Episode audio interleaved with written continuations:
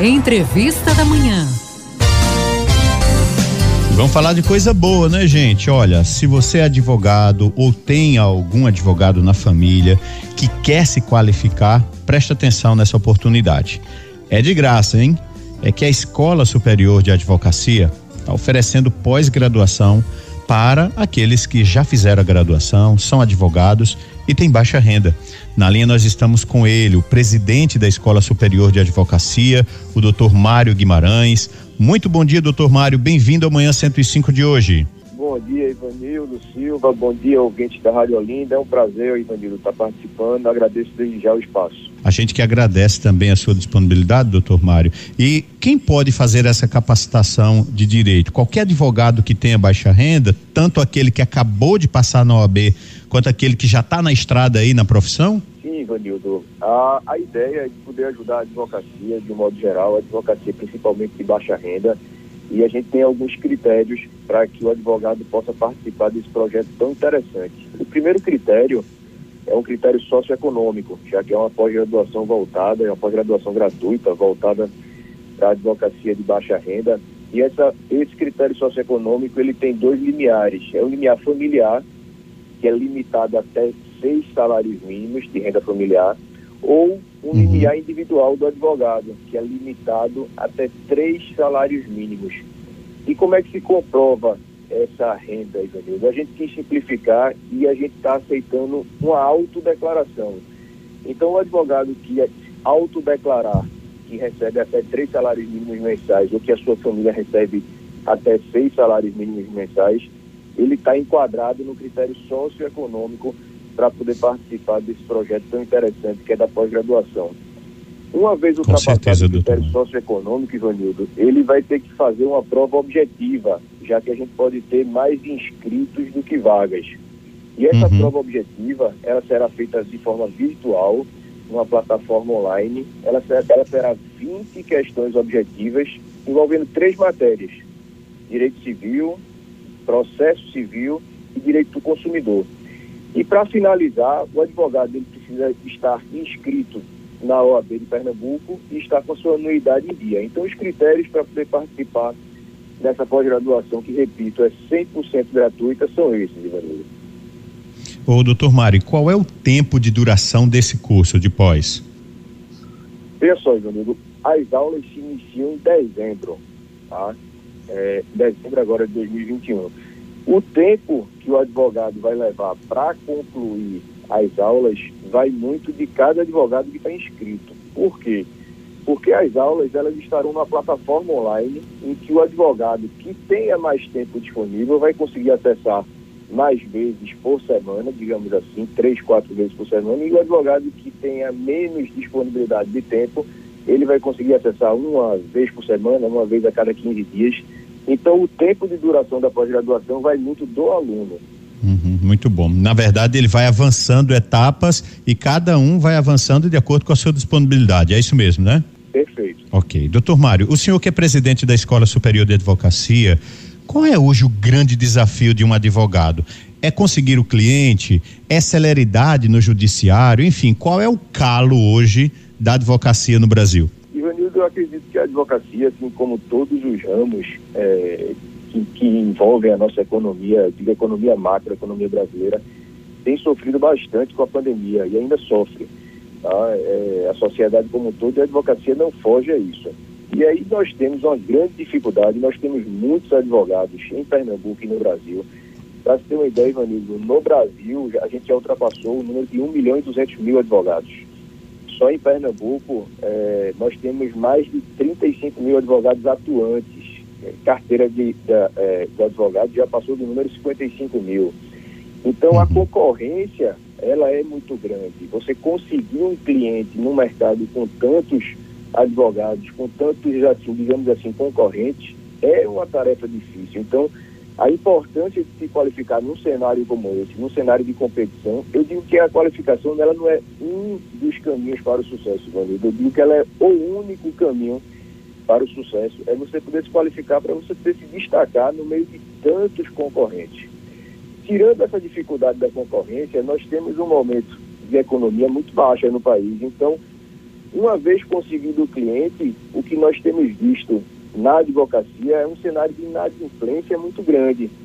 Então, uhum. a dificuldade de conseguir o cliente é uma realidade, e uma vez conseguido o cliente, a dificuldade de receber é uma outra realidade.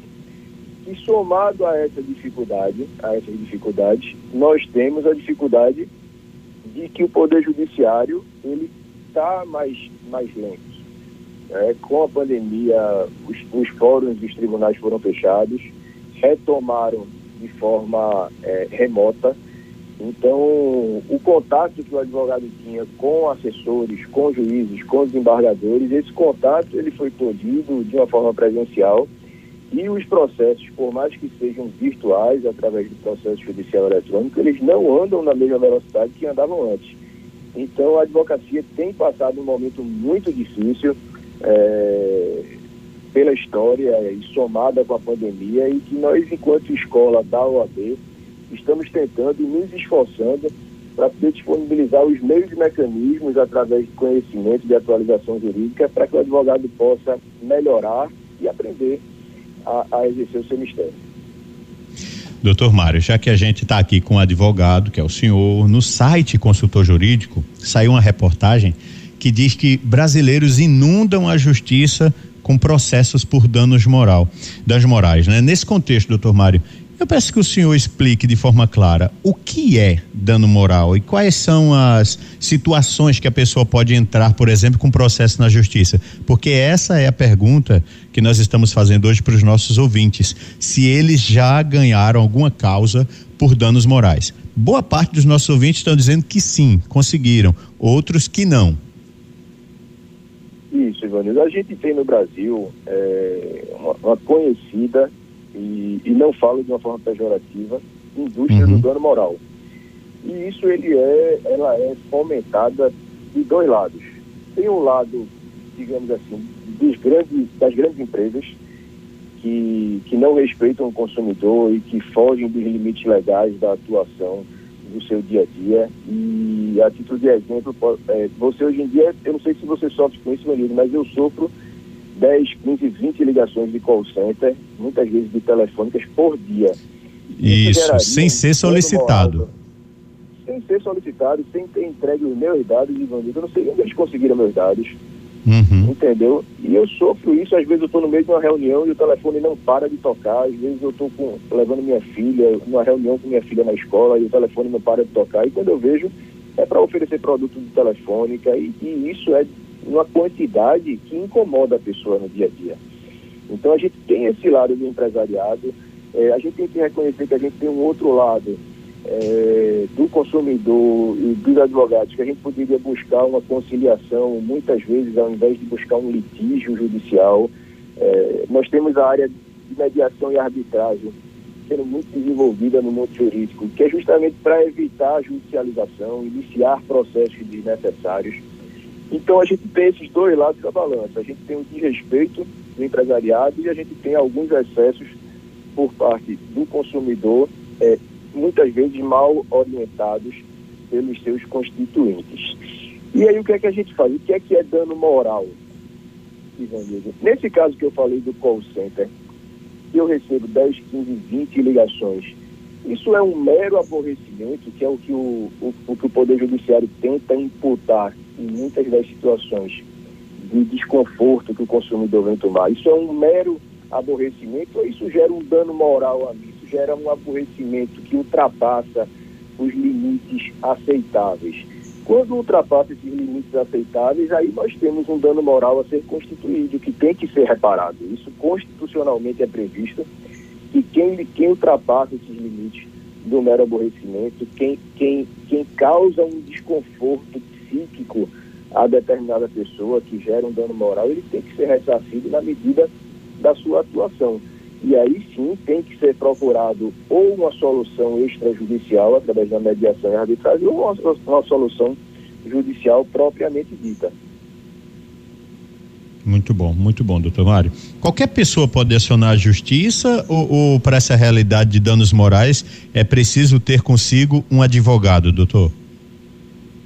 qualquer pessoa pode acionar a justiça, Ivanildo. Agora, nós temos é, um limite pra, de causa no juizado e na justiça comum que a gente passe a exigir a utilização de um advogado, tá certo? Mas o que eu digo sempre é que pleitear na justiça todo mundo pode e pleitear o que quiser, as causas mais absurdas que sejam. Não digo que é certo. Eu acho que a gente tem que solucionar e buscar solucionar as causas de uma forma mais célere e menos traumática. E a mediação e a arbitragem tem se provado uma, uma forma muito eficaz para se chegar a esse fim.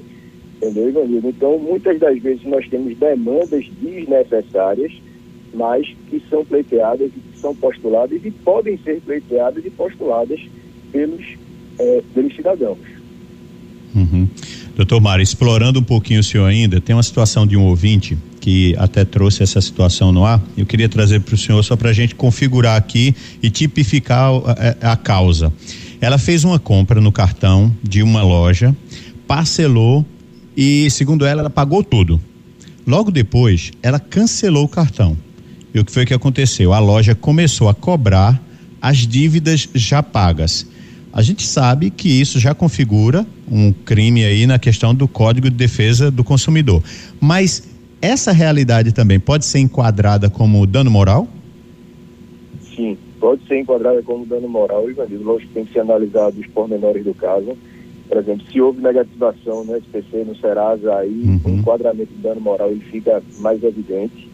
Mas com certeza você ser importunado, sendo cobrado por uma dívida que já foi paga, é um caso que pode implicar dano moral. E repito, se tiver inclusão em SPC e Serasa, fica ainda mais grave. Perfeito. Doutor Mário Guimarães, presidente da Escola Superior de Advocacia, conversando com a gente. Agradecemos demais, mas peço ao senhor que deixe aí os contatos, como é que faz para obter mais informações sobre essa realidade da pós-graduação gratuita para advogados de baixa renda. O candidato interessado, como deve proceder? Fique bem à vontade, doutor importante, meu amigo, é o seguinte, é, o período de inscrição, de, inscrição para essa pós-graduação em advocacia civil, ele foi iniciado em 1 de setembro e ele se encerra no dia 30 de setembro, tá certo? Final do mês agora, então. E como é que o interessado faz a inscrição e como é que o interessado pega mais informações sobre a advocacia civil, essa pós-graduação? Através do site que eu vou falar agora, então. É o ESA, ESA, ESA, www.oab.org.br barra inscrição bolsa. Me permita repetir, Vanildo, já que é tão importante esse caminho. ESA, ESA, ESA.oab.org.br barra inscrição bolsa. Através desse site, Vanildo, o interessado ele faz a inscrição, ele tem acesso ao edital que todas e qualquer informação que ele precise saber para esse processo seletivo e que, para as futuras aulas, que começam, repito, em dezembro deste ano. Muito bom. Doutor Mário, muito obrigado. Tenha um bom dia e até a próxima. Obrigado pela oportunidade, Ivanildo. Estou sempre à disposição. Até a próxima. Muito bem, você acompanhou aqui o nosso momento de entrevista no Manhã 105.